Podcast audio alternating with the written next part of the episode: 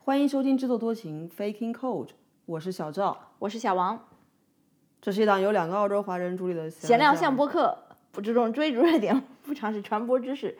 不强行输出价值观。毕竟我们可能并不想红。以及我们从来已经没有红过。呃，三月份的赞助人通讯已经发到各位的邮箱了，呃，请以各种形式打赏过我们的朋友查收自己的邮件，如果没有收到的话，请联系我们补发。我我不知道本这期的赞助人通讯的内容提要有，啊、由小王撰写的《与写作的关系》，嗯由小赵撰写的《回》，嗯，呃和附图，嗯 啊、以及一些二应该是二零二一年圣诞出行的一些视频。嗯，那是我第一次坐 V Line，维州的长途火车。对，嗯，听说这个维州的 V Line 马上就要有一个呃九块多的一个 cap amount，啊，毫无疑问，当它这个生效之后，我们是要去尝试一下的呀。九块钱可以做到什么巴拉瑞特、什么 Bendigo 这样的地方 w a n n a b l e ，Wonderful 啊，Wonderful 我还没去过。嗯，好，这个就是我们的这个关于我们赞助人通讯的部分，如果小王可以按照他所计划的那样，在这个周末把一些这个今年奥斯卡提名的电影看个大概的话，也有可能会再补充一个呃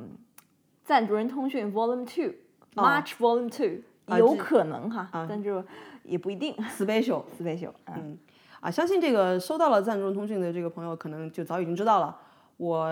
即将这个踏上回乡的旅程。所以呢，嗯，这将是我们近期吧，在澳洲两个人同时面对面录制的啊最后一期节目啊，所以内容比较多，比较详实， 也会比较 shallow，因为这个时间不等人啊。并不是这样的，是因为最近小赵就是深陷消费主义的陷阱无法自拔，每哎，天是我深陷消费主义的陷阱吗？我也有一点深陷，就我也浅陷。我虽然你是是深陷，但是我深并没有陷真金白银的花出去。小哎王是哎真，金白打银的住花打出去住的。，嗯，嗯，好了，呃，至于在小赵回国期间，我们俩有没有可能进行远程录音呢？就是大家 don't hold your breath，因为据小赵说，不一定 这不一个定嗯录音环境比较差啊。啊，但是肯定呃会有这个中国来函吧。我预计在哎呀妈呀！我我预计在这个我们的 Instagram 账号上面搞一个这个系列，叫中国，也不是叫中中国来函啊， Letter from Changsha 呃，对，是啊，有我们这个赵伟呃、，China China correspondent 赵伟，我觉得我可能写不出那么多啊，所以我还是攒到一块儿，我放在呃四月份的赞助人通讯中发好了。啊，对，嗯。至于我四月份的赞助人同学里会写什么呢？哎，我还是不要先讲那么 多了，真的是做不到的事情就不要讲。啊，是是是，嗯，嗯，我所以，我对于这个四月份之后的节目，其实还还是蛮期待的，因为我们有很多东西是，呃，你看了我没看，我看了你没看，你经历了我没经历，我经历了你没经历的这种分享，为什么一定是你看了我没看，我没看你看了？ 就是不是，我已经将小王之前读过的那本书那个重走嗯下载到了我的这个 Kindle 里面嗯，啊。至于我能不能读完，那是另一回事。但如果我读完了的话，有一个好处，因为本人啊湖南人，所以我会去重走重走走过的路。至少是湖南段吧，哎，啊，对，离贵州其实也不太远了啦。嗯， Anyway，搞了这么多无聊的这个预预告，预告也也不知道到底能不能行。呃，不如先搞一点我们确定能行的吧。啊，那就先请小赵讲一下他要本期跟听众朋友们推荐的一样东西。我要推荐的是一本书，哎呀，难得 啊！这个这个书是我在 Kmart 逛街，为我那些就是不是很重要的 七情八气 们以说的？挑选为什么不可以说挑选回国礼物的时候遇到的？这这本书的名字叫做《The Amazing World Atlas》。 OK，嗯就是奇妙的、神奇的世界版图、图地册。啊图、嗯世界地图。 Atlas 就是地图册的意思嘛，嗯它其实是由世界著名旅行指南出版社呃，来自于澳大利亚墨尔本的 Lonely, Lonely Planet Planet，嗯、孤独星球的儿童版、Lonely 嗯 Lonely Planet 还没回头， Lonely 从这个 NL 已经不分了起来。 Lonely Planet Kids 出版的，它是一本面向儿童的这个读物。但是呢，我本人在翻阅的时候，我就觉得非常的这个 fascinating。所以，呃，无论是家里有小朋友，把它作为一个让小朋友开眼看世界的这个窗口，呃，导火索也好，或者是咱们这个非英语母语者，或者是我们没有在澳洲接受呃基础教育的，我们这种成年人，其实也可以看一看。它其实就是将世界上面，据他声称啊，每一个就是在此时此刻，不是此时，在当时当刻出版的那那个时候，世界上存在的所有国家，无论是有争议的还是没争议的国家， 他都一一介绍了一遍。嗯我我们简单的这个 sample check 了一下，连北马其顿都包括在其中。对，他其实，在前言里面有讲，啊他说这个 word is changing，就是就是 constantly changing，所以呢，我们只能够将此时此刻的这个世界的图景呈现给你看。所以这样想起来，其实有一种哲理，对吧？嗯哼，就是我购买的这一本的《Amazing World Atlas》，它其实就相当于是二零二零年的 time capsule。对，也就是说当时的世界的一个切片吧，一嗯个标本。我觉得你还是大致的跟大家讲一下，这是一本多大开面，然后是我真不知道是多大开面，你估计一比下，较的 bulky，对它其实有点 A 四比 A 四还要大一些。大多了。嗯，它应该，我估计它得有个长度得有个三十厘米，其实基本上就是大家想象一下那种，一般儿童画册都是比较大开本的，它是儿童画册 那种大小，然后它也是 hard copy 的，对呃，装帧还是蛮精美的，对，里用面这个铜版纸印刷，全部是彩色印刷。对最后还有一个 quiz，就是你看完整本书之后，对对于世界的了解，它会有一个小的 quiz。对，我们两个还做了那个 quiz，基本上有一半儿题目可能是答不对的。没有吧？我觉得我们还是大部分能够答对。嗯嗯，doubt it。 OK OK，但是 anyway，就是觉得这本书非常的 amazing 我。我其实，呃，要不是这次回去要送人的话，其实我想把它留下来，我自己可嗯以读一读，因为我本人对于这个呃地理啊，这个人文这东西也是很感兴趣的。嗯，你跟大家讲一下这本书多少钱？这个标价好像是十十九点九美元，但事实上我是用十二澳元的价钱买到的。对，嗯，所以我觉得性至价比于是大很家高大的家哦最后买到多少钱，这我并不知道，因为你附近如果没有 Kmart，或者是它已经 K Kmart 卖完，你要去什么 Demix 去买的话，很有可能就是原价，大概也要个三十澳元吧，我猜。嗯，这就是我的推荐。小王的推荐是啥呢？啊、我要推荐的是在奥迪啊，澳洲奥迪啊，就是这个轻奢超市奥乐奇售卖的一种深烘焙咖啡豆拉齐奥，拉齐奥 （Dark Beans）。嗯，不知道是不是产自罗马， 不不不，它是啊、当然它的咖啡豆肯定也无非是那些埃塞俄比亚或者刚果那种地方生产的。呃，它是号称是 small batch roasted in Melbourne。虽然是 small batch roasted，但是它是 It comes in 进商超，对五百克或者是一公斤的包装。嗯，它如果没有记错的话，它五百克包装的售价是八点九九澳元，一公斤装的售价是十一点九九澳元。就这个价位来讲，是比呃，我们不说那种嗯 Market Lane 这种咖啡豆哈， Market Lane 的咖啡豆二百五十克要卖到十七块，现在已经是二十块了，没有 sorry 十七块的豆了。呃，就算是我们平时在嗯 Woolies Coles 买的那种 Victoria，或者是 O O O 什么来着那个牌子呃，La Lavaza 的 O R O O R O，他们打半价的时候一公斤十八。也要对，嗯，就是将近二十块，所以价格上是非常平易近人的。而且实际上我使用之后，用 espresso 机器，呃，打磨这个豆子之后，它的 crema 是非常的丰厚的，就是要比刚刚我们讲的什么 lavaza 呃 lavaza 和那个 Victoria 都要好很多。我觉得我们需要做一个这个声明，就是我们两个都不是所谓的这种， Coffee snob，对，也不是什么咖啡专家。事实上啊，就是我只能喝出速溶咖啡和非速溶咖啡的区别。对就是其实像 Marky Lane 的那个咖啡，我知道它好，因为它很贵嘛，现在六块钱一杯，对吧？但是我并不知道它具体好在哪儿，以及我也没有办法喝出那些高级豆子的混了什么什么巧克力呀、什么这那的东西，我都喝不出来。所以 对于我们两个这种木嘴、铁嘴来讲的话，我们觉得这个这个豆子是很 OK 的，但是很有可能对于精品咖啡爱好者来说，他们是无法忍受这个豆子的。啊，对我我只是作为一个去使用 espresso 机器的人，呃，单纯从视觉上来讲，这个咖啡豆出不出 crema，就从这一个非常简单的评判标准，那它是绝对是优过优于我们刚刚讲的其他商超售卖的咖啡豆的。嗯，而且这个当时我其实就有有听到，呃，我母亲在那边讲奥利的咖啡豆多便宜多划算，我一开始是。并不是很想尝试的，后来我在这个因为你不相信你母亲的判断后来我才知道，他也是被别人安利的。嗯我在这个澳洲本地的一档播客节目《Chat and Look Three》的 Facebook group 里面，就是一群主妇主妇，呃，他们在讨论这个奥迪的这一款咖啡豆之后，我才，因为他们就盛赞，然嗯后说现在什么东西都涨价，所以呃，就各种消费降级，然后去尝试了一下这个奥迪的咖啡豆，结果发现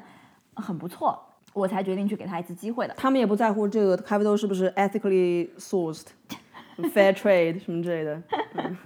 有 Anyway，没有 forced labor 什么的。呃，反正澳洲的这个小伙伴如果有兴趣的话，可以去试一下。嗯嗯，好嘞。哎，嗯，be careful 啊！就是那个小王刚刚把那个咖啡豆拿出来的时候，闻到了一股鱼腥味儿。对，啊，不仅是刚刚拿出来，甚至在我磨成这个细的咖啡粉之后，它还是有这股味道。但是最后它形成的咖啡并没有任何异味。 OK，它有两种，一种是那个深烘焙的，就是我买的这个 dark beans，还有一种是浅烘焙的。嗯，因为我没有买，因为 OK 我不是用那些手法做咖啡的。嗯，好嘞。啊，也希望懂咖啡的朋友，如果尝试了这一款咖啡的话，给我们一些这个反馈啊，就是真正的咖啡爱好者觉得这个豆子怎么样？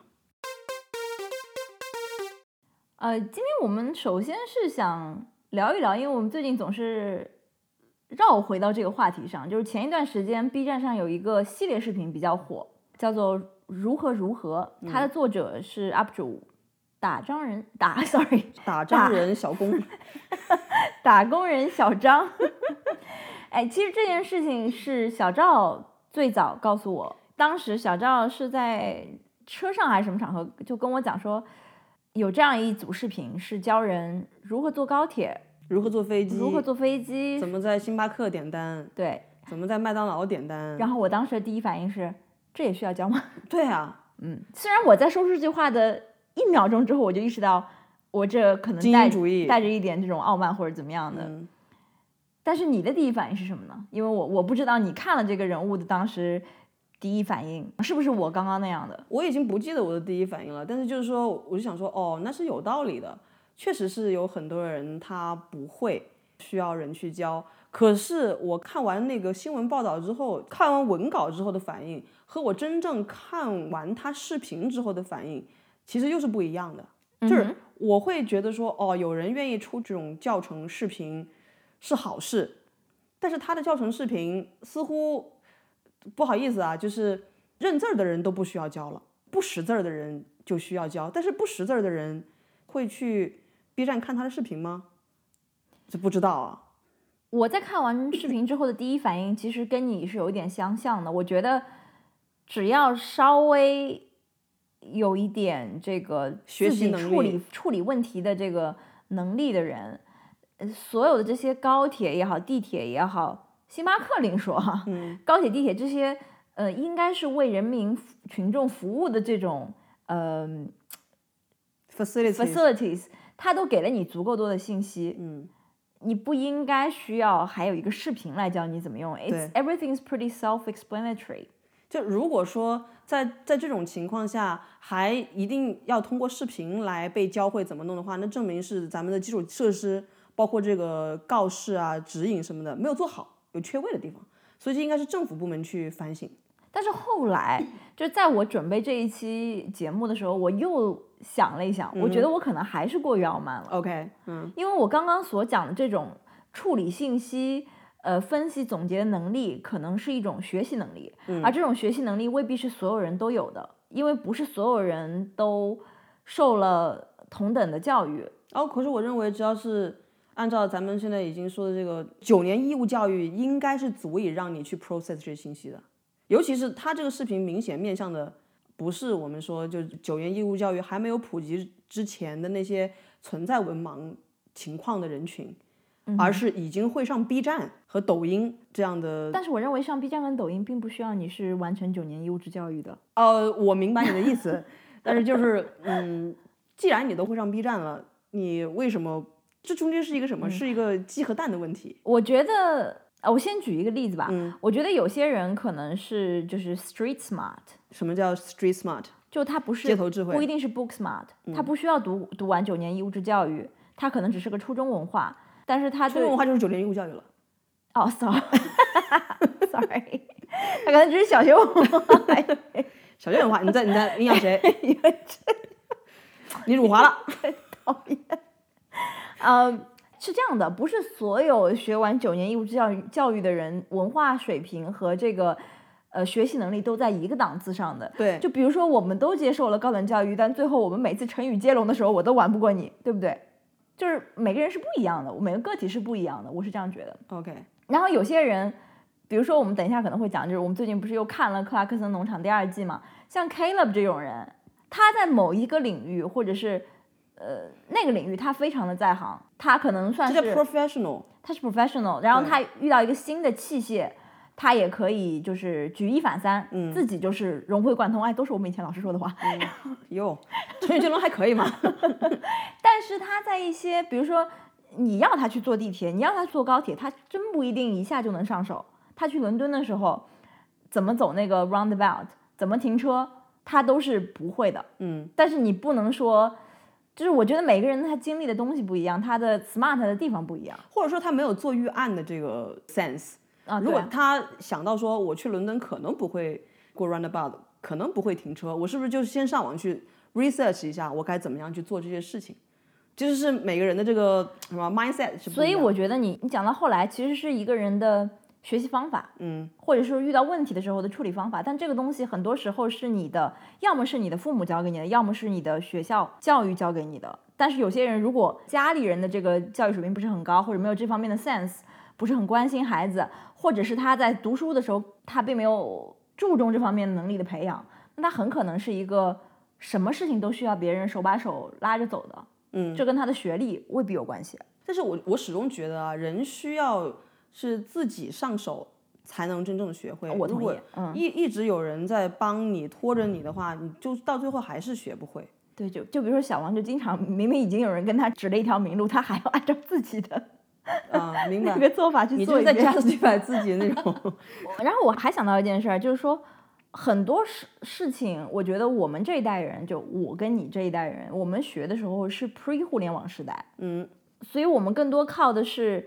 别人的言传身教，或者是有人 show you the way，嗯身边的人，或者你就看书怎么样，就自己知道了。嗯，但是如果是在今天，很多事情你可能都是只要互联网上搜索一下就可以获得答案。也许我们不会，you know, 但都是一样的， use the hard way。只是你获取信息那个信息所在的这个载体是不一样，但你始你始终还是要有这个 sense，说我要去获取这个信息。嗯，就比如说你去日本之前，你做了一个二百页的这个攻略，详细到你要在几点钟在哪里坐什么车，这些预案你都做好了，这是你的一个 sense。但这难无道论这个这个东西是你从孤独星球上获取的，还是说你在这个穷游网上，对嗯吧？看到别人的攻略，这其实本质上都是一样的，就是你要去 do your research, do your homework，嗯，然后 make plan。但是这些人现在在 B 站上看如何坐地铁、如何坐高铁，不也是 do their homework 吗？你知道吗？我是这样想的，嗯，为什么这个视频会走红？它其实不是说大家有这样一个需求，大家集体呼吁说，请出一个教我如何坐地铁、如何坐高铁的这样一个视频，而是这个人发现哦、没有人在教人做这件事情，然后他做出来了，所以才会受到关注，你只是觉得他比较有 business sense 而不是说 business sense，就是他创造了一个需求。哦，明白？你觉得呃、l e t me put it that way，你觉得这是对伸手党的纵容？这是 underestimate 了人们的观察能力，就是很多人我看到弹幕里面就说说你懂我什么什么，哎呀，我我就需要这个东西，但事实上你并不需要。你真正到了高铁站的时候，你没有看过这个视频，你也会通过辨认这些指示牌什么的来习得这个坐高铁的技能，明白我意思吗？嗯，就是这个视频它是营造出来一种假象，就是人们需要这个东西的假象，但人们需要的可能不是这个东西。我在想，其实进大学的时候也有类似的，就是当然不是现在这种媒介说搞一个视频跟你说这个你该如何如何怎么怎么样，嗯哼，但事实上在进大学的时候，每个人都会拿一个这种我不知道一张纸吧，嗯，告诉你报道的流程是什么，嗯你就按照这个流程先去哪里注册，然后去哪里领那个桶，嗯领开水壶，你的宿舍在哪栋楼的几房间，你是哪张床，你应该怎么样去寝室里面如何去购电，如何去购买洗澡的卡，这其实都是有一套流程，它不是说。通过视频的方式来呈现，而是给你一个规范化的这个调整。这是我刚刚说的，一切你可以 follow 这个 procedure 来做的这个事情，它都应该就是有这个东西给你看，你 follow 就好了，嗯，而不需要第三方的人一个 UP 主来教你这些事情。我觉得如何如何这个东西，它不应该是一个已经有一套乘法，有一个程序，你只要去跟足这个程序做就会做的事情，而是那些没有标准程序嗯的明东白西。明白，才应该由如何如何这个系列去教出来。对啊，包括就是就我觉得我以前觉得说如何就是张悬那首《如何》那首歌里面唱的那种 事情不是这什么歌啊，我怎么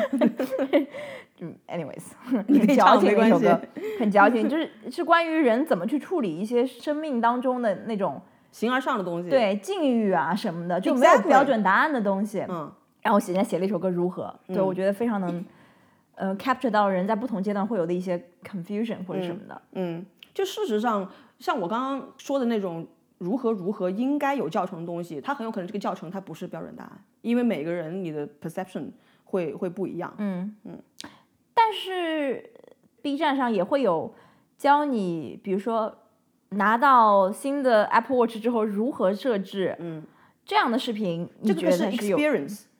就是我觉得这个叫什么？这个叫做经验分享。就包括我们一直看在看那个 Testivate 的这些这些东西嘛，嗯他们讲的我们不是评测，我们是体验。我们讲的是我自己使用这个东西的体验，怎么样用它会更好用。就好像小王最近一直在看那个什么理光相机如何使用的这个感受，光圈跟快门的组合，你觉得是有标准化的吗？呃，有在有有一些些场景，对，比如在什么比如阳光在一十个六法则，你在一个标准化的环境中，光圈和快门的组合它是有标准化的规律的。嗯，但你走到比如说纽约的帝国大厦上拍摄这个东西的光圈快门组合，和我在长沙太平街拍出来这个东西，它的光圈快门组合就是不一样的，而且每天的不同的时段也是不一样的。所以我不觉得这类东西它有所谓的标准化，而是就是自己经验的一个分享。我是这样觉得。对我我同意你，但是也有一点点不同意，嗯因为我觉得他的一些分享，其实我们的经验也是在我们很多次的尝试之后，嗯慢慢累加的。只不过今天我们回头看，有些事情是理所当然的。比如说那一天我拿到我的新的那个苹果手表不久之后，然后再调。语言，嗯，然后小赵就感叹了一下，说：“如果你妈妈拿到这个手表的话，她会不知道怎么样去改这个手表上的语言。”那我也没有做过这件事情，为什么我没怎么摸索就找到了入口？有可能是因为我已经用了很多年的苹果产品，我知道它大致的菜单设计的思路是什么样子，所以我就很快找到了。但这并不等于说，嗯，就这不公平，因为我之前已经有这一些 experience 在，而你你妈妈没有。或者是我 underestimate 它了。嗯、y e a h 所所以我就是觉得，也许这个视频是有这种让你更快习得一部分人的经验总结的这样一个价值在。嗯，哦，不过我同意你，我觉得它走红其实也反映了社会当中可能一些流程或者一些人对于新手的不友好，嗯不管这个新手是出于什么原因，他是这方面的新手。嗯嗯嗯，我想起好像是不是我同学他说过，他说他在一个可能是在比如说像西宁机场这种嗯不发达地区，呃，他遇到了一个农妇打扮的人，嗯就是很粗鲁的，也不说请麻烦怎么，不用任何礼貌用语，就直接拍他肩膀说这个地方怎么走，比如说你去哪个登机口怎么走，然后我同学就会 get offended，就觉得说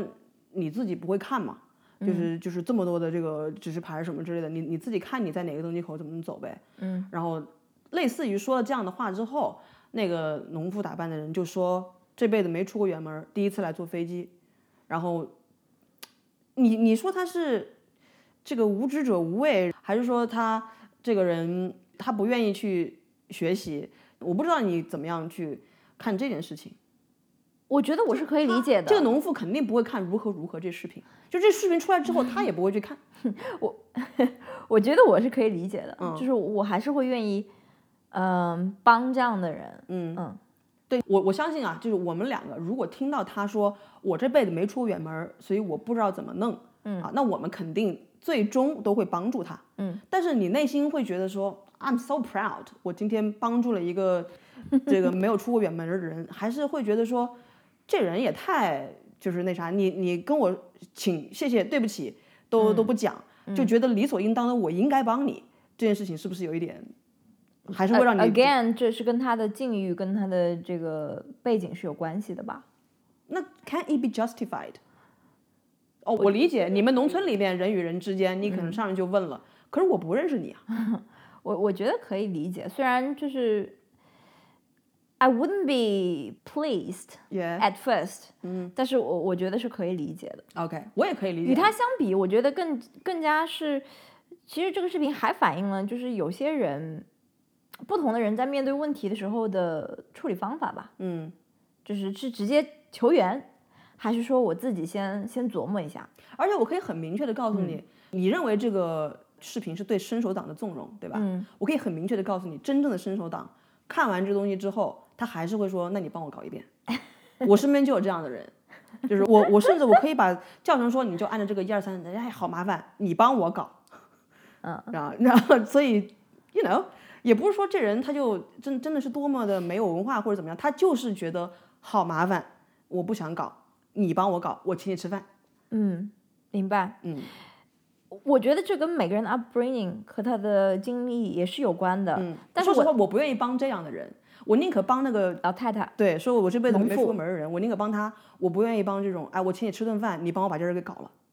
我为什么会觉得就是说这个视频有一些呃看这个视频的受众啊，他不是你刚刚所所说的那种，你把他流程都告诉他，他也不愿意 follow the procedure 的那嗯种人，他想完全就是让别人来帮助他的人。我觉得你讲的对，他不会是这个视频的观众，嗯，他只会，但是他顶多会在这个里面留下一一个弹幕说，哇，这个真是太好了，就是需要这 个。但是事实上，他真的遇到事情的时候，他还是会嗯叫别人。但是那种特别 handy、特别有这个什么 problem solving skill 的人，也不会是这个视频的受众。啊，对，当然，我我觉得这个视频的受众可能是那种他有这个心，但是他可能好面子，嗯或者是他不愿意被人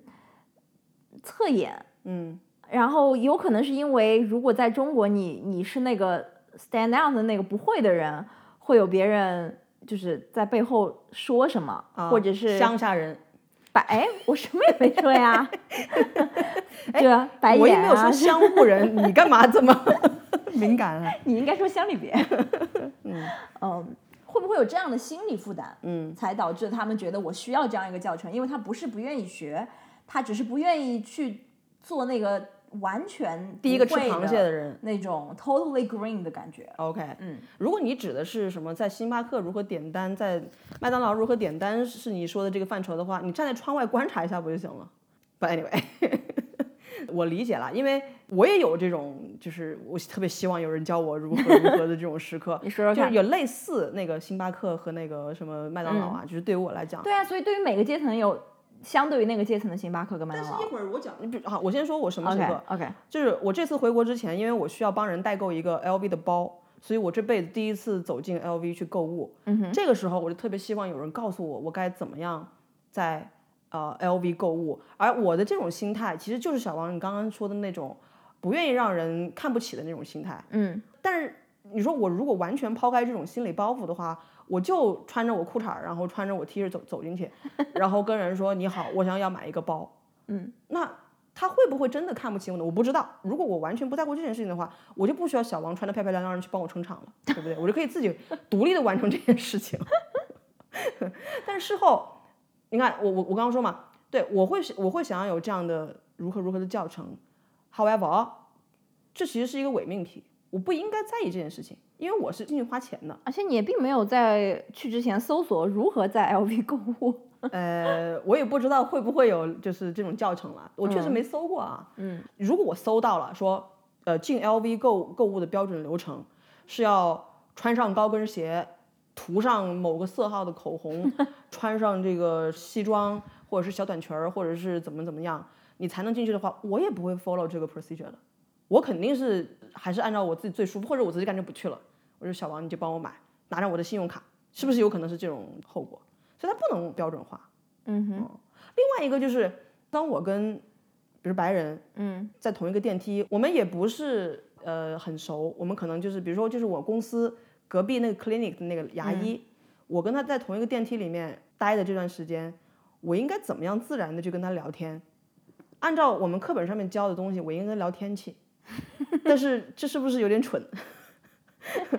我不知道小王你在这个三十几层还是多五十几层的这个电梯组中会跟人聊什么？反正我是三层楼，我都觉得很尴尬。如果他跟我去的不是同一个这个 organization 的话，我可能不会跟他聊天。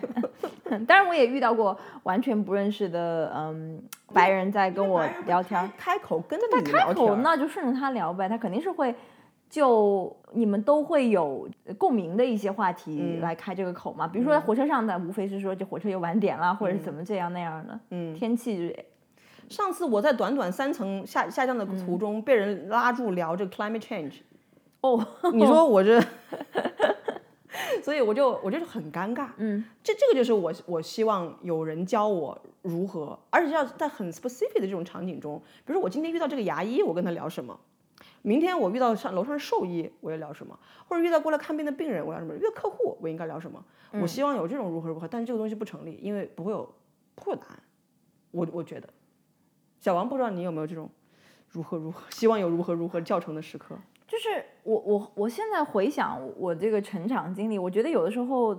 你考虑要不要这样的如何如何的教程，有很多事情我可能就是嗯 take for granted 了，嗯就是在不同阶段其实是可能我有有些阶段会比较幸运，就是有人教你了，嗯而且是这样的，如果你是作为一个群体，大家一起学，大家从零一起起步的话，那其实没什么，你不会觉得呃不好意思，犯了错也没关系，因为所有人都不会。嗯，我觉得我在我就是成长过过越程听当越中，像什么去肯德基、麦当劳吃饭这种事 情。在我成长过过程当中，很多事情是属于我那个年龄段，或者是呃这个这座城市，或者是怎么这个国家发展到这个阶段，一群人大家一起学，一起面嗯对这个新事物的。明白。嗯但是有可能我碰碰巧在于我是在那个接触新事物比较前沿的那个嗯、群体吧，我不能讲很前沿，就是说。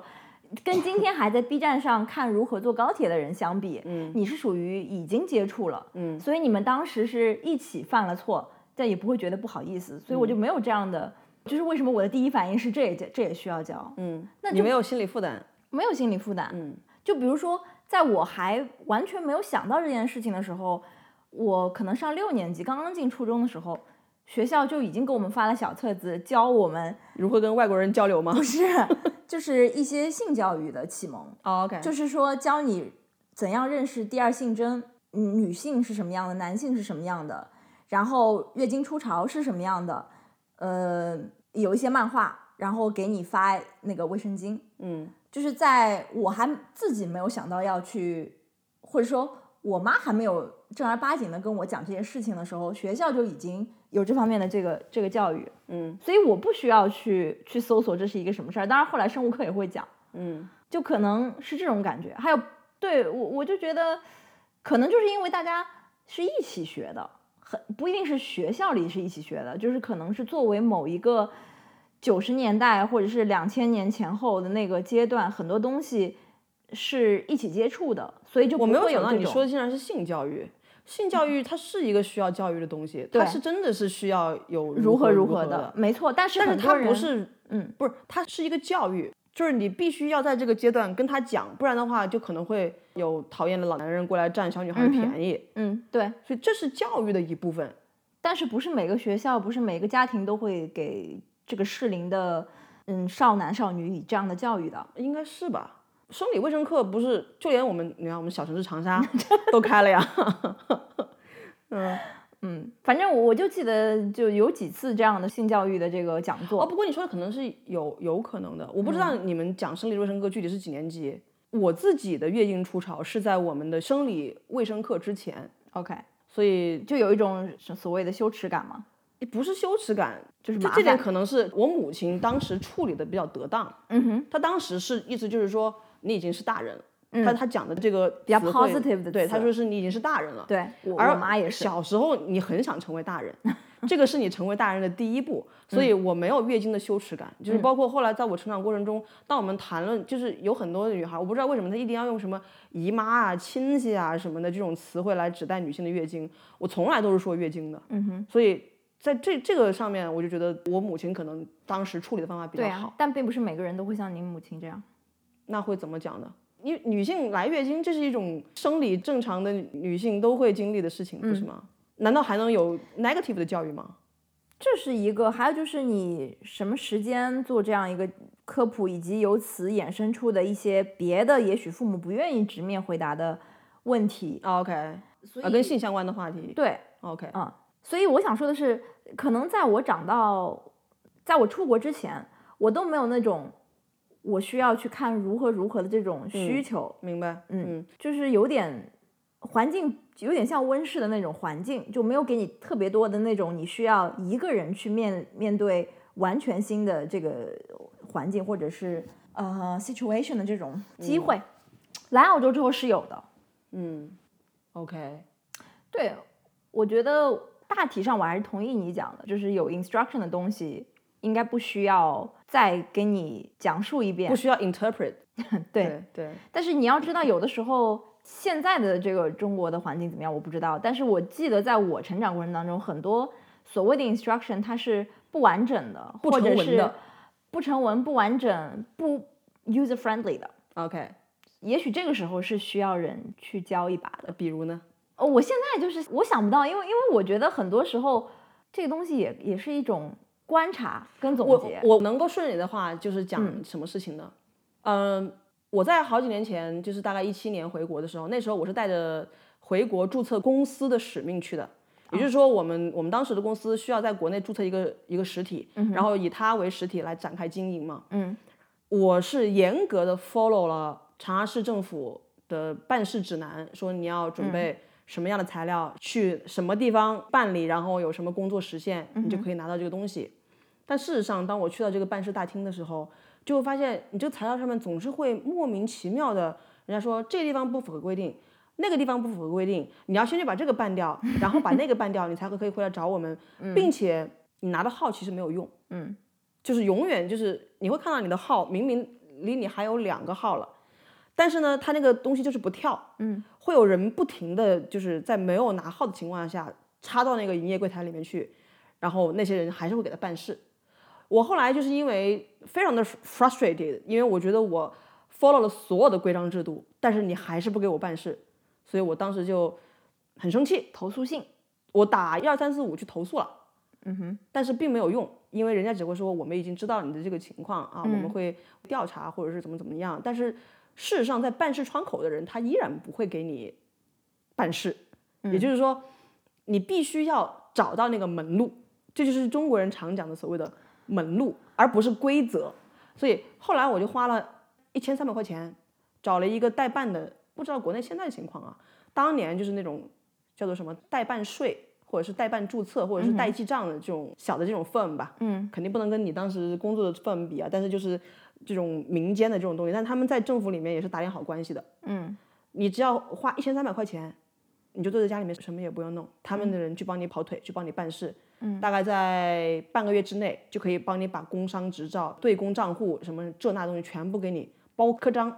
在内、全部办好。就是你得花钱找到对的人帮你办事，而他们的如何如何是不会拍视频告诉你的。 但是呃，这里有好几个点都想补充。嗯，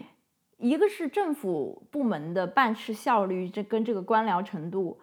嗯，跟我们刚刚讲的打工人小张拍的这些，嗯，地铁、高铁、星巴克是不一样的。哎，对，当然，嗯其实我也有这样类似的经历，我就记得有一次是去上海是虹口区的什么房地产交易中心咨询一个问题，呃然后那个是咨询台，supposedly 他是要回答你的问题，或者是告诉你你应该去找谁，嗯但这个人态度极差，嗯，极恶劣，啊，明白，我遇到过，对他最后其实给了我我要的信息，但是就是让你像咽了一个一个苍蝇一样的感觉。明白，嗯嗯 But anyways，我想说，今天如果发生这样的情况，也许你会打开小红书，然后就会有很多 人分享你刚刚讲的那种去注册公司去办这工商执照办不下来，然后应该怎么样，有一些什么 shortcut 可以走。因为我突然想到，今天还是昨天看到哪里说小红书在中国已经取代一些搜搜索引擎，成为很多人遇到问题的时候第一个想到 去找答案的地方。 OK，我觉得他其实也是有一点，不能讲纵容伸手党，只是给你们一些有共同的问题和经历的人。小红书上一个充斥着打工人小张这样对愿意对分享对自己 experience 的人 Exactly，什么经验笔记分享什么之类的。嗯，但是那真的是要热心人。哦，我我就不会把我的 经验 写成小红书的笔记，这个发上去。嗯，但是就是问题就是在于啊，你说的那些都是公开透明的，你你按照他的经验就可以解决的。但是当你遇上这种就是想要刁难你，你不花钱不找关系，他就不给你办事的人，嗯，那你就没有办法，是不是？那所以所谓的这种如何如何，就是你找到对的人去帮你办事。那就没什么可写的了。对啊，嗯， 我是前面想讲说，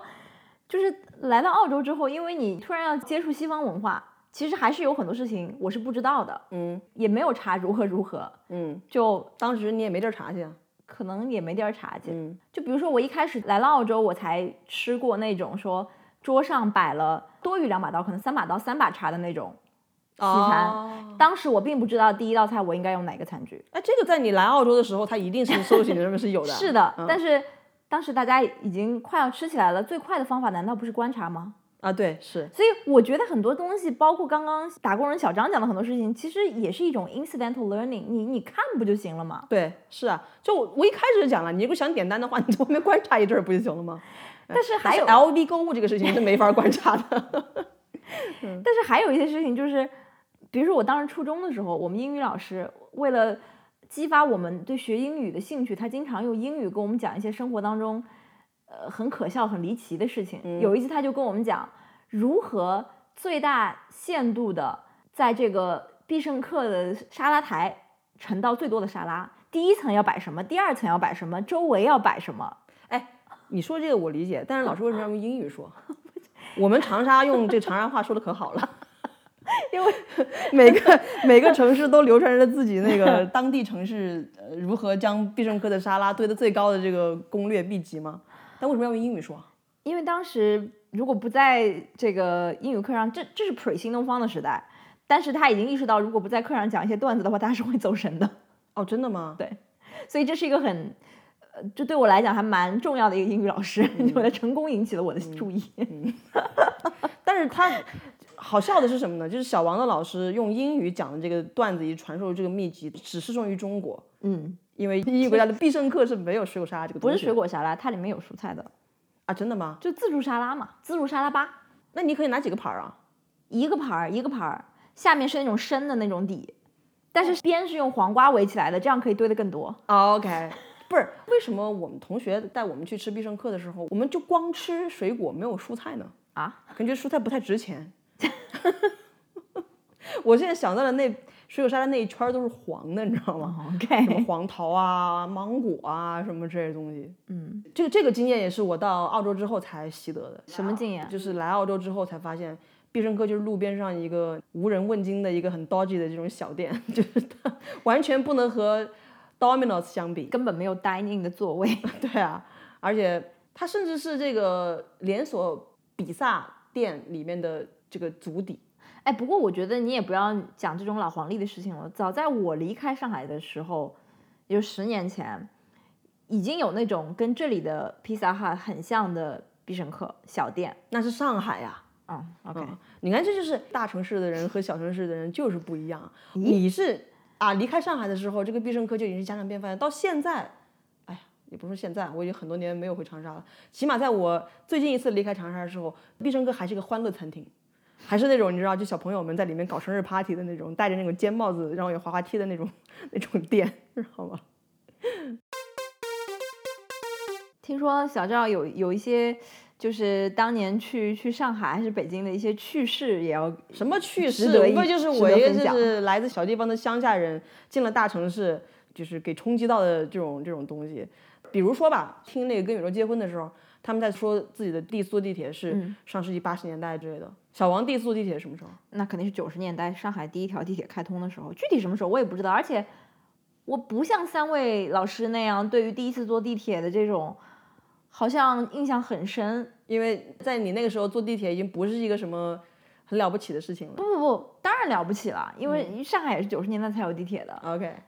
可能在我们家附近那条三号线开通的时候，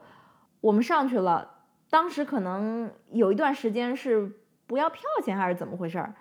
从这这头坐到了那头，又坐回来。 OK 整个一个地铁兔。我第一次坐地铁已经是二十一世纪了，零二年第一次去北京的时候，啊我才第一次坐地铁。 OK，对，所以就是你知道我们这种小地方的人就会有这种所谓的这种 culture shock，但是你当时需要如何如何了吗？不需要如何如何。对啊，你没有坐过地铁，嗯因为坐地铁是有标准流程的，你进去的时候，它就会上面写了几个大字叫“购票处”，对吧？然后你就走过去，就跟他说：“同志您好，我想要买一个就是去哪里哪里的那个地铁票。”更何况那次我是跟长辈去的，嗯，长辈也会操持，我在旁边就观察。对，当以后我自己坐地铁的时候，我就会了呀。嗯嗯，就我在我头几次出国旅行的时候，我还会研究这个城市的地铁要怎么坐，或者是有没有什么我不知道的 tips。嗯，后来我就像最近这一坐次，地铁为什么会有 tips？有一些城市会有周卡，嗯，或者是两周卡。哦如果你在那个 OK 城市待的时间比较长的话，你买那个会更划算。哦巴黎明白就有这个东西。嗯嗯嗯。哎，说起来这个，对我第一次自己独立坐地铁，可能是在上海，可能是在上海。嗯，对，因为我零二年去完北京之后，我下一次去有地铁的城市就是零六年去上海了。嗯，那 was just fine 好像你你零六年去上海还有一些不怎么愉快的经历啊、是这样子的。啊。当时呢，我去上海是住在我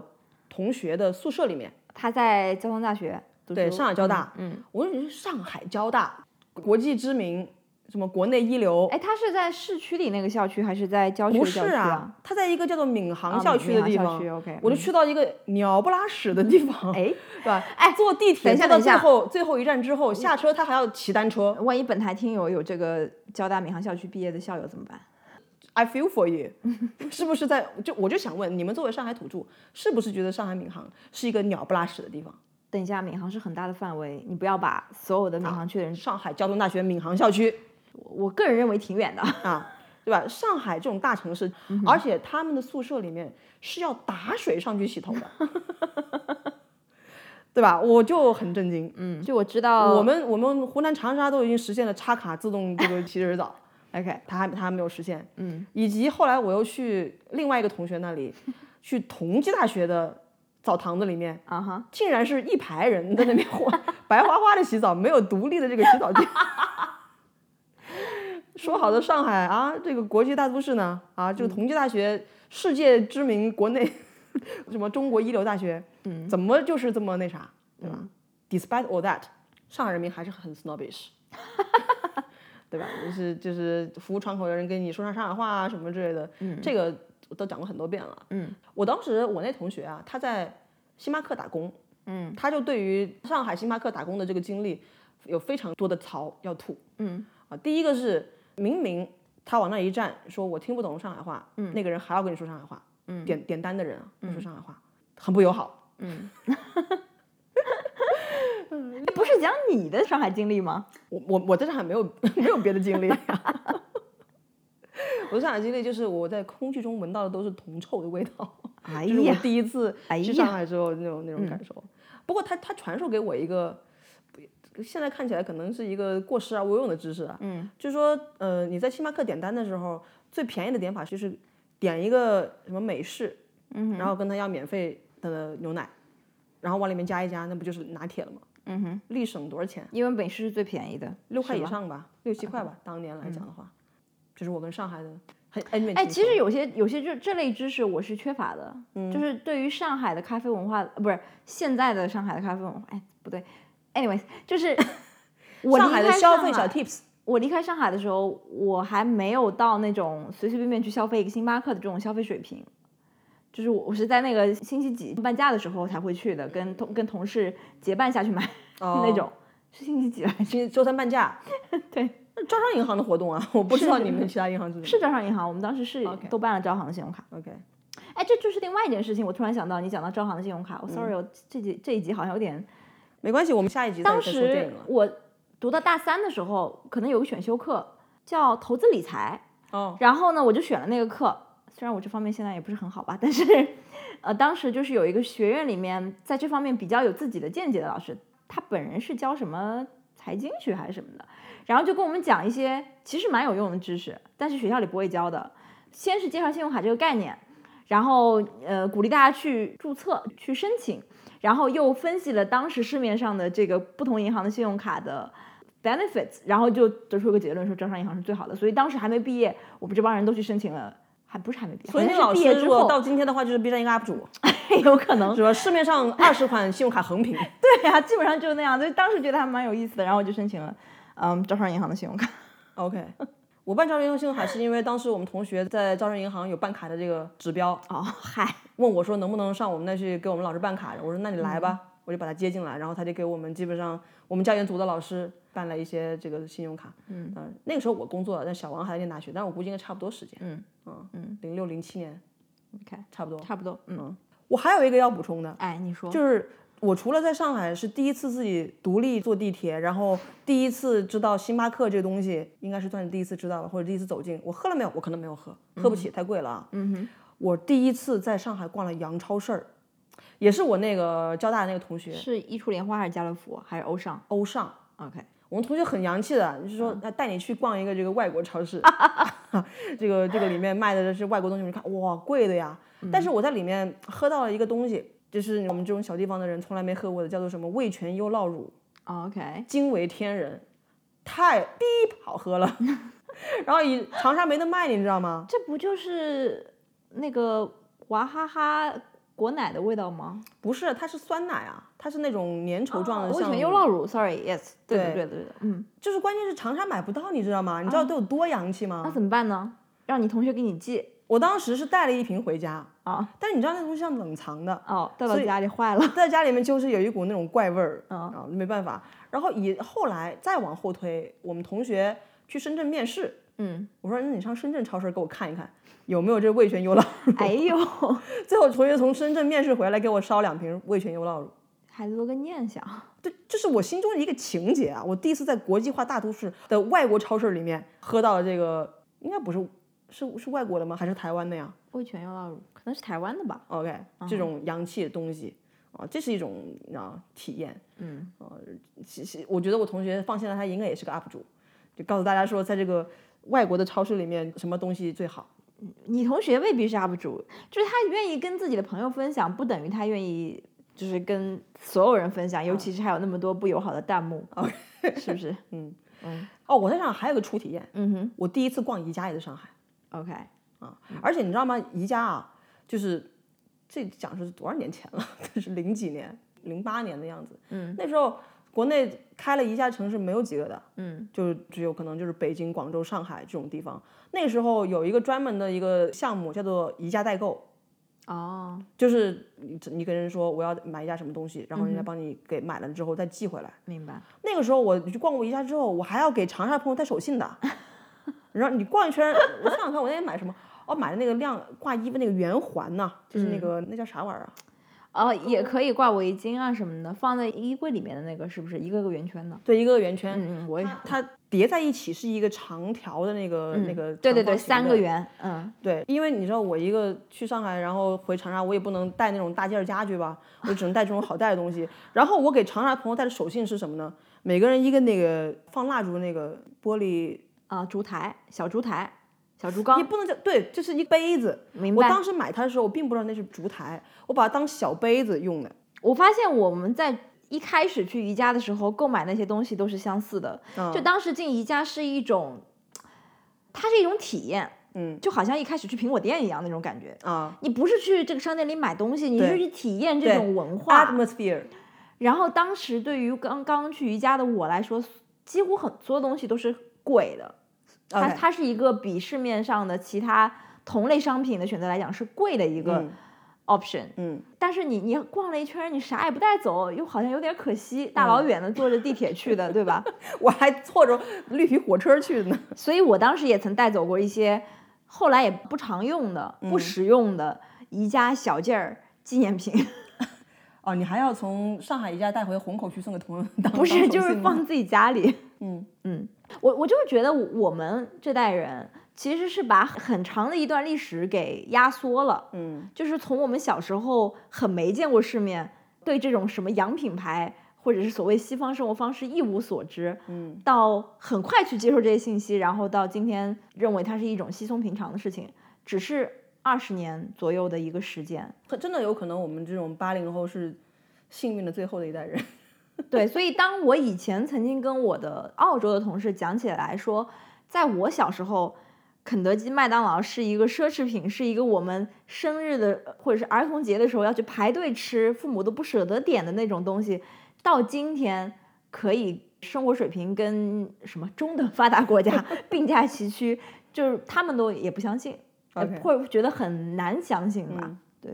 我还 But anyways，我还记得小王跟我说，他们公司原来有一同事，家庭特别好的同事，啊，对说他从小到大从来没有吃过肯德基，对啊，因为那种东西就是你家里你看不起的你那不种应该吃这种你东西，不应该吃。而我们小时候是觉得哇，就是那种我洋靠，气他可的以高吃他端吃得起肯的，德基，对啊，这就是曾经我们的差距。嗯嗯对到今天我们可以没有太多差距吧，这样讲。对，能赶上这种差距还有一点就是我小时候。也不是说小时候吧，就是哪怕一直到我呃 early twenties 的时候，嗯香港和台湾对我来讲就是发达的代名词。嗯哼就是我认为香港和台湾的经济水平也好，文化艺术的发展水平也好，它都是领先于大陆大概两三个身位的。这是我当时心目中是，但是我到今天也我也没有去过台湾啊。但是看什么陪审团他们的那些沈那婕妤些那些 vlog 什么之类的，那我能感受到。那我现在看香港、台湾的目光肯定是不同。但事实上我，我也是零八年才第一次去香港，嗯，然后我才在香港习得了一种上电梯的正确的就哦是站立 OK，嗯因为以前在国内，你当然也有电梯，因为商场里面会有那种电梯嘛，我们讲的是那种 escalator，、嗯明白。但是大家都是两边站的，嗯就是它没有一个概念是说你要留一条道出来给人家走路，给快速行进的人走路。但是我在香港的时候，当我看到那一幕的时候，就是那么多的人在排队上电梯，但是右侧就是留空的，只有人在往上走，然后你只要不走的人全部都站左侧。嗯哼所以我当时就是经历到了一种这种 culture shock。 ，OK。嗯，我我讲一个跟这个有关的好吗？嗯就当时在上海的商场里面，就是我们小时候也是没有这种说法，但后来因为有了地铁之后，人流量特别大，所以也引入了这一套，OK，呃但是有教对吗？上上面有写左行右立什么之类的。对，有写左行右立，嗯而且在上海还经过了一些 debate，、就是嗯他们说左行右立时间过长之后对电梯是有损伤的，啊，我听过这个说法。然后突然有一段时间又推翻这种左行右立的做法。后来我就来澳洲了，发现这里的人还是就是右行左立的嘛。对，嗯，但是在我在澳洲待了几天，有一次回国的时候，发现上海已经大家自觉的在上地铁的时候是有排一个队的，form a line，就像在香港一样。 OK，在香港跟在台湾一样，就在我不在的那几年，就是形成了这种好习惯吧。甚至于在公交车站，不是终点站的站，也会有人 form a line。嗯。 Anyways，就是你你但是可这种能规矩就是大家都要去 follow 啊，嗯就是我反正在长沙我是没有遇到过就是排队的这种 这种，所以这也是你这次回国的心里的一个负担对我特别。也特别许害你怕就是多虑了，等你回到长沙的时候，发现大家的这方面的习惯都已经跟以前不一样了。我我觉得说残忍一点，这要死两三代人才能够达到这一点。不，你这个我觉得你是，呃嗯，就像我第一次在中国感受到我过马路有车会让我是在杭州。嗯，但他们是因为出了那个七十码的对事情，，而且杭州你如果不让的话要罚钱，所以没有那么过两三代啊。不是你，因为你讲的开车这个事情，可能大部分啊，就是年轻人或者是说比较那啥的人，他们或者有一些处罚措施，所以开车的人是少数，他们比较容易形成这种东西。但是上车排队这种事情，它是 everybody 这个社会所有的阶层的人，他们都会在那里等公共汽车。嗯，所以在这个切片来讲，要死两三代人才能够达到那种方，一个是等车，还有一个就是公厕。我不知道现在上海的公厕是排队呢，还是每一个人站一个门口，或者是他根本就不管队什么之类的。要看你去哪里，但是如果你去一些比如说写字楼或者是商场的，大家是在门口排的。对那如果是一些比较中低端的这个场所的话 Exactly，但你不啊就能不一够定控制了嗯自己永远都去高档场所啊，你肯定有要去到中低端场所的时候，啊那这个时候就很就会让人觉得非常的 frustrated，这是我非常害怕回国的一个原因吧。哎呀，怎么讲的嗯这么远？我在反正在讲想讲的是这种 culture shock。嗯，哦，呃反正我觉得你不用太大压力，回去之后给我们一些反馈，也许已经不是你想象的这样子了。啊，最好是这样，嗯最好是这样。 小王要不要补充一下你第一次到什么大城市、发达国家这种 culture shock 呢？好像刚都讲差不多了。哦，呃，我想说的是，我你发想说现的是，我来自上海，是一个不属于中国的地方。 我的这个在中国都已经习得好了，在中国没有比我们更大的城市，国际也是可以无缝的这个连接，对吗？啊，没有，就是我当时，你不要把这段剪进去，我告诉你，嗯，哎，我其实想说补充的一点就是，我刚刚到澳洲的时候，我其实说的是一一种上海 office 英语， 就它 Which is，哎呀，Cindy 呀，那种吗？不是指的那种。就我自己觉得我英语还可以啊，我也可以用英语工作，我也可以用英语跟人交流。但是在某一些词汇上面，我发现我被上海 office 英语影响太深了。嗯印象最深的一个，我不知道小赵知不知道，在上海外企界，哪怕到今天，我不知道，我没有在外企工作过。 他们管中午大家一起吃饭的那个地方，可以热热饭的这个地方叫 pantry。这么英国的吗 Is that supposed to be pantry？ ？It's kitchen。对，所以当我第一次来澳洲的时候，在我们闹下那个 Lamington 笑话，就不知道我有没有在节目里讲过这个 Lamington 笑话，等一下补充好了。在我闹下 Lamington 笑话之前，在我第一份白人公司的工作的时候，我跟他们说我要去 pantry 里面 热一下我的饭还是什么，反正我用了 pantry 这个词，然后当时那个人就笑了，还是没听懂。后来我才意识到，原来这里的人不管这个地方叫 pantry，it's kitchen。or it's cafe. It's not pantry. Pantry 是你家里放调料的那个地方。对啊，像我这种没有在外企工作过的这种小地方来的人， 学校里面知道那个东西叫 kitchen，然后我就知道那个东西叫 kitchen，我从来没有管它叫过 pantry。这是我，你这是一种反向的受影响的，也不能叫无知啊，但是就是这是有一些国内的外，不能说上海了，国内外企英语在这边是行不通的。比如说，还有在国内大家很喜欢用 align 啊，OK，这个词，在澳洲拉其齐实一下，拉齐一下，在澳洲其实是很少用的，也不是完全不用，但没有国内那么常用。还有就是 PPT 这三个字，啊，在这里 OK 也是不用的，对吧？你要么就 PowerPoint，要么就 presentation，嗯，不会说我做个 PPT，I'm 啊 I'm I'm gonna prepare the PPT for it。 Yeah 就这一些关于语言使用方面的 culture shock 啊，就是讲到 Lamington，就 Lamington 是一种澳洲国民食物，甜不拉几的。甜不拉几，上面有一些小的椰丝。它的主体是个海绵蛋糕是吗？还是一个海绵蛋糕外面有一层巧克力的这个嗯 coating？coating coating，然后上面是那个椰丝嘛，的中文是什么？ 嗯，不知道。那天小黄跟我说，有很多词汇我们现在都不知道，就在什么时候你会不会讲这个东西的中文？也就是当你习得这个东西的时候，就是英文，它就是英文的时候，你就不会说中文。嗯对，但同样的道理还有很多中文我也不会说英文。 OK， But anyways，呃，当时我的老板就是他带了一盒 Lemington 过来，给大家分一人一小块儿，然后我当时就 refer Lemington as the coconut coconut cake， Oh gosh！然后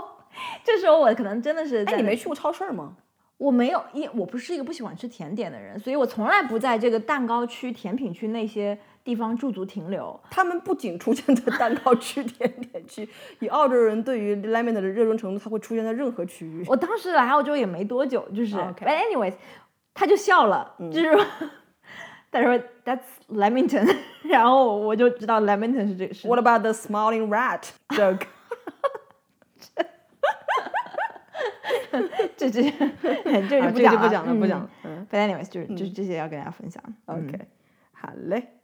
反正那就总结就是呢，我们今天这个从这个如何如何聊到了一些我们两个国际公民 也会经历的一些这个 culture shock。对，嗯也许中间还是有一些这个傲慢的成分在吧。对，哎，你知道人民日报是怎么评价如何如何这段视频的吗？哎，我不知道，